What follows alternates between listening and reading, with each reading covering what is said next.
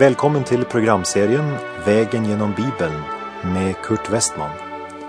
Vi håller nu på med Romarbrevet. Slå gärna upp din bibel och följ med. Programmet är producerat av Norea Radio.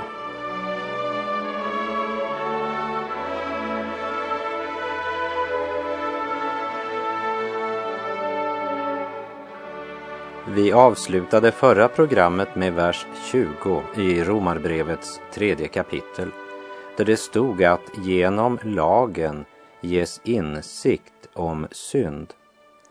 Lagen är en spegel som visar oss att vi inte är rena. Och jag sa att du borde ta dig en närmare titt i den spegeln och låta den visa dig vem du är. Det är inte lagen som gör oss till syndare, Lagen bara avslöjar att vi är syndare. Lagen är alltså spegeln som visar oss att vi inte är rena. Men du kan inte tvätta dig med en spegel. Att försöka bli rättfärdig genom att hålla lagen, det är som att hoppa ut ifrån en båt mitt ute på Atlanten med en cementsäck på ryggen istället för en flytväst. Lagen pekar på vad människan borde vara. Nåden pekar på vad Gud är. Och därmed har vi kommit till den rättfärdighet från Gud som finns tillgänglig för alla människor. För den som ärligt sett sig i lagens spegel behöver badkaret. Vi läser i Romarbrevet 3, vers 21. Men nu har utan lagen en rättfärdighet från Gud blivit uppenbarad, en som lagen och profeterna vittnar om. Men nu, det markerar skillnaden mellan det som tidigare talats om, nämligen den fallna människans synd och totala syndafördärv, och det som det nu ska talas om. Men nu har utan lagen en rättfärdighet från Gud blivit uppenbarad. Det är inte så att Gud uppenbarar sig på ett sätt i lagen och på ett annat sätt i evangeliet. Men både lagen och evangeliet är båda uttryck för Guds fullkomliga och heliga väsen. Hos Gud är båda en enhet. Lagen kräver fullkomlighet och syndfrihet. Och så länge en människa är skyldig till något som lagen kräver så kan hon inte få förlåtelse hos Gud. Och om människan inte ser det kan hon inte heller förstå evangeliets budskap. När Gud måste straffa synden så är det hans kärleksfulla reaktion mot den. För han är helig, ren, fullkomlig, god. Gud är ljus och det finns inget mörker i honom. Han är helig, ja, han är en förtärande eld för all synd. Och han kan inte se mellan fingrarna med synd. Han måste döma synden. Och evangeliet är ett uttryck för hur Gud själv vill ta sig av de människor som är under hans dom, så att de kan bli frälsta och få evigt liv i gemenskap med honom. Här talas om den rättfärdighet som Gud skänker oss i kraft av Jesu försoningsverk på Golgata och den rättfärdigheten som vi får genom tron på honom gör oss rättfärdiga inför Gud. Rättfärdighet från Gud. Ja, det är mycket viktigt att komma ihåg att det är Gud som ger oss denna rättfärdighet. I Andra Korinthierbrevet 5.21 står det Den som inte visste av synd honom har Gud i vårt ställe gjort till synd för att vi i honom skulle stå rättfärdiga inför Gud. Och denna rättfärdighet, den får du inte genom att försöka vara snällare, göra mycket gott, ja, inte ens genom att försöka hålla Guds lag. Spegeln kan inte rena dig, bara avslöja dig. Och Romarbrevet 3.21 sa att både lagen och profeterna vittnade om denna rättfärdighet från Gud. Och vi läser vidare vers 22 och 23. En rättfärdighet från Gud genom tro på Jesus Kristus för alla som tror. Ty här finns ingen skillnad, alla har syndat och saknar härligheten från Gud. När Jesus i Johannes evangeliets sjätte kapitel säger till folket efter brödundret att de sökte honom därför att de hade fått äta sig mätta, så varnar han dem för att arbeta för den mat som förgår. Och så säger han, arbeta för den mat som varar och som ger evigt liv. Och jag citerar från Johannes 6, vers 28 och 29. De frågade honom, vad ska vi göra för att utföra Guds gärningar? Jesus svarade, detta är Guds gärning, att ni tror på den som han har sänt. Det viktiga när det gäller att säkra sig denna rättfärdighet från Gud är inte att prestera en tro, eftersom tron inte är ditt verk. Men det är trons objekt som är viktigt, för det är han som frälsar dig.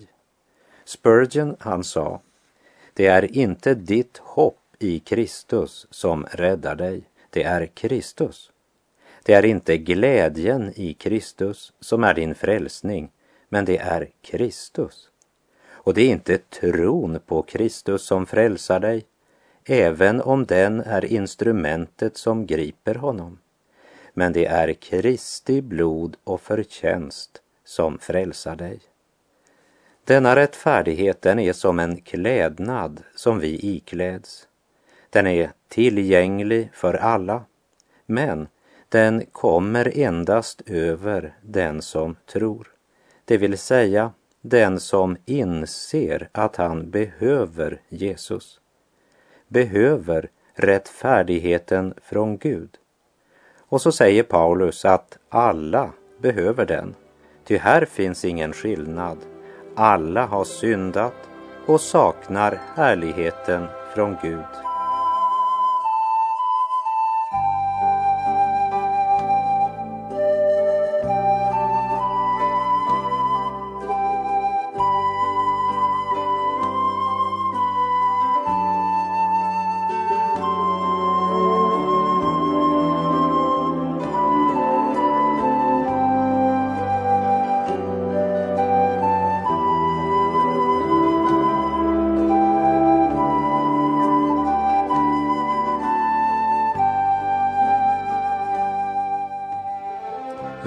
Romarbrevet kapitel 3, vers 23 och 24. Alla har syndat och saknar härligheten från Gud. Och det står som rättfärdiga utan att ha förtjänat det, av hans nåd, därför att Kristus har friköpt dem. I sin kommentar till Romarbrevet säger Öyvind Andersen följande om vad ordet rättfärdiggöra betyder. Ordet rättfärdiggöra kommer ifrån rättsspråket, ett juridiskt uttryck. Det betyder att bli erkänd, räknad, ansedd för att vara rättfärdig. Det används om en juridisk rättslig dom och betyder fullkomligt frifunnen, helt oskyldig. Rättfärdiggöra är något mycket mer och helt annorlunda än att benåda. Och då tänker jag på ordet benåda i dess rent mänskliga betydelse. En förbrytare som har blivit benådad, han blir fritagen ifrån ytterligare straff. Men ingen rättsinstans kan rättfärdiggöra honom. De kan inte framställa förbrytaren frikänd från det som han bevisligen har gjort. Men just det är det Gud gör med oss i Kristus. Han frikänner oss helt och fullständigt från de synder vi har gjort, från det ögonblick vi börjar tro på Jesus. Romarbrevet 8.33 säger vem kan anklaga Guds utvalda? Gud är den som frikänner. Gud tar inte emot anklagelser mot den som är rättfärdiggjord. Det säger mer än något annat vad rättfärdiggörelsen innebär. Och hur får människan del i denna rättfärdiggörelse? Ja, vers 23 och 24 sa att man får del i det utan att ha förtjänat det. Av hans nåd, därför att Kristus har friköpt dem. Rättfärdiggörelse och nåd hör alltid samman. Rättfärdiggörelsen sker genom en frånräkning och en tillräkning. Först frånräknas vi allt vad vi är och har gjort. Tänkt, menat, känt, försummat, ja absolut allt blir frånräknat. Det är inte längre vårt eftersom Kristus har tagit det på sig. Så blir vi tillräknade allt vad Kristus är och har gjort. Allt vad Kristus är och har gjort, det blir nu vår förtjänst. Det är vår arv i Kristus. Man tjänar väl för daglön, men tjänar ej för arv. Att ärva är dock annat än förvärva. När sanningen om honom själv gick upp för John Bunyan och han insåg att han var en stor syndare utan någon egen rättfärdighet, så sa han, när Gud visade mig, John Bunyan, hur Gud såg John Bunyan, så bekände jag inte längre att jag var en syndare. Men jag bekände att jag var synd från topp till tå. Jag var full av synd. Och han kunde inte förstå hur han skulle kunna bestå inför Gud även efter att hans synd var förlåten. Men det som efter en lång och svår kamp löste honom, det var orden i Filipperbrevet 3.9.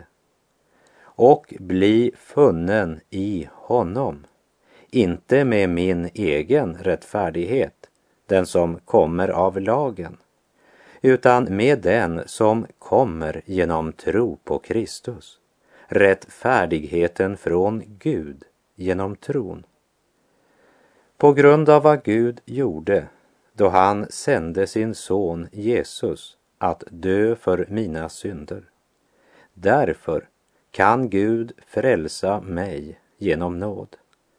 Efeserbrevet kapitel 2, vers 4 och 5 säger Men Gud som är rik på barmhärtighet och har älskat oss med så stor kärlek också när vi ännu var döda genom våra överträdelser, att han har gjort oss levande tillsammans med Kristus. Av nåd är ni frälsta.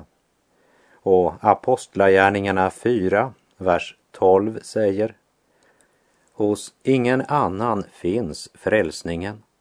Inte heller finns det under himmelen något annat namn som givits åt människor genom vilket vi blir frälsta. Vi läser vidare Romarbrevet kapitel 3, vers 25 och 26. Honom har Gud genom hans blod ställt fram som en nådastol att tas emot genom tron. Så ville han visa sin rättfärdighet eftersom han i sitt tålamod lämnat de synder ostraffade som tidigare hade blivit begångna. I den tid som nu är ville han visa sin rättfärdighet, att han själv är rättfärdig när han förklarar den rättfärdig som tror på Jesus. Lägg märke till orden genom hans blod i vers 25. Blodet talar om Kristi liv, hans rena, heliga, fullkomliga liv och hans soningsdöd för våra synder. Hebreerbrevet 9, vers 22 säger utan att blod utgjutes ges ingen förlåtelse. Redan i Första Mosebok möter vi blodet när Adam och Eva istället för att bekänna försöker dölja sin synd med hjälp av fikonlöv. Ja, det ligger i människans natur att försöka dölja sina synder. Men med hjälp av det som Gud hade skapat, fikonträdet och dess blad, vill man tillsammans med sin egen strävan, där man fäster ihop fikonlöv och binder omkring sig, själv försöka förbättra sitt förhållande till Gud genom att dölja något. Men då kom Gud och frågade varför de gömde sig och då svarar de att de var nakna trots fikonlöven. I Första Mosebok 3.21 står det och Herren, Gud, gjorde åt Adam och hans hustru kläder av skinn och satte på dem. För att kunna få skinnet av ett djur måste djuret slaktas. Gud godtog inte klädnaderna fikonlöv, men gjorde kläder av skinn till människan. Och när Adam och Eva lämnade Edens lustgård så har man alltså bakom sig minnet av ett blodigt offer. Och utan att blod utgjuts finns ingen förlåtelse, som det står i Hebreerbrevet 9.22. Det vi kan lära av fikonlöven och det faktum att Gud klädde människan i skinn, det är detta. För det första, människan måste ha passande kläder för att komma till Gud. Det vill säga, du kan inte komma på grund av dina goda gärningar. För det andra, fikonlöv accepteras inte.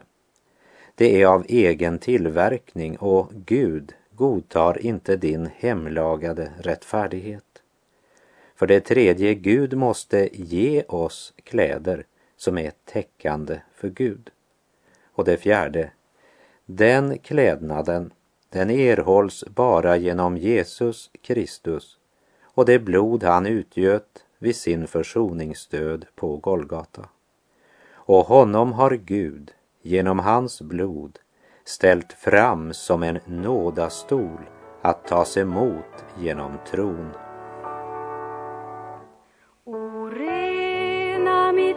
Hjärta, min Jesus jag ber, jag två mig helt ren i ditt blod.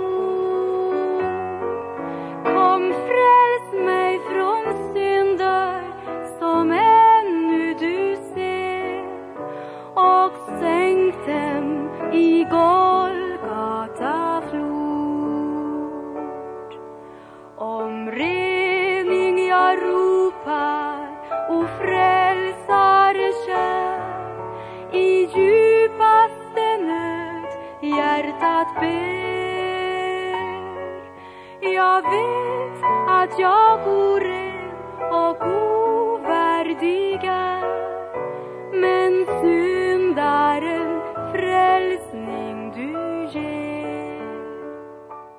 Romarbrevet kapitel 3, vers 27 till och med 31. Men vad kan vi då berömma oss av? Allt beröm är uteslutet. Genom vilken regel? Genom gärningarnas? Nej, genom trons regel. Vi hävdar att människan förklaras rättfärdig genom tro, utan laggärningar. Eller är Gud endast judarnas Gud? Är han inte också hedningarnas? Jo, också hedningarnas, lika säkert som Gud är en. Han som förklarar den omskurne rättfärdig av tro och den oomskurne rättfärdig genom tro. Sätter vi då lagen ur kraft genom tron? Nej, inte alls. Vi upprätthåller lagen. Vare sig vi är judar eller hedningar, unga eller gamla, friska eller sjuka, så gäller samma frälsningsvillkor för oss alla. Och Paulus avvisar klart tanken på att förkunnandet av Guds evangelium skulle på något sätt sätta lagen ur kraft. Tvärtom, säger Paulus, så stadfäster det lagen. Hur kan det göra det? På vilket sätt stadfäster den troende lagen? Och här är det viktigt att lägga märke till att det står inte att den troende uppfyller lagen, men att han stadfäster lagen. För det första, han stadfäster lagens sanning genom att han erkänner att Guds bud är sanna och rätta och att han står under Guds dom. Hade han inte gjort det hade han ju inte behövt evangeliet. För det andra stadfäster han lagen genom att han i Jesus Kristus har fått motta och äger inför Gud allt det som lagen kräver. Det är ju det ordet här talar om. Och för det tredje, han stadfäster lagen på det sättet att han genom på nytt födelsen på nytt fått lagen inskriven i sitt hjärta.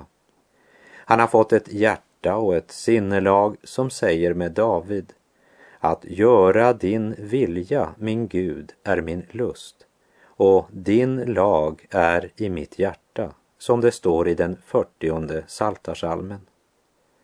Sätter vi då lagen ur kraft genom tron? Nej, inte alls. Vi upprätthåller lagen. Liksom Jesus själv säger i Matteus kapitel 5 och vers 17. Tro inte att jag har kommit för att upphäva lagen eller profeterna. Jag har inte kommit för att upphäva, utan för att uppfylla. Och Paulus understryker, vi som tror på Jesus och lever i nåden, vi sätter inte lagen ur kraft. Tvärtom, vi upprätthåller lagen. Lagen är spegeln som visar dig Guds heliga krav, visar dig att du är en syndare. Och om du idag får se det och böja dig för Gud och erkänna att du är en syndare och så kommer till Gud och tror på Jesus Kristus som din frälsare oberoende av vem du är, var du är eller hurdan du är, så vill Gud frälsa dig. För Gud ställer varje människa inför detta enda. Vad vill du göra med min son som dog för dina synder på korset? krossad jag sjunker vid korsträdet ner och ser där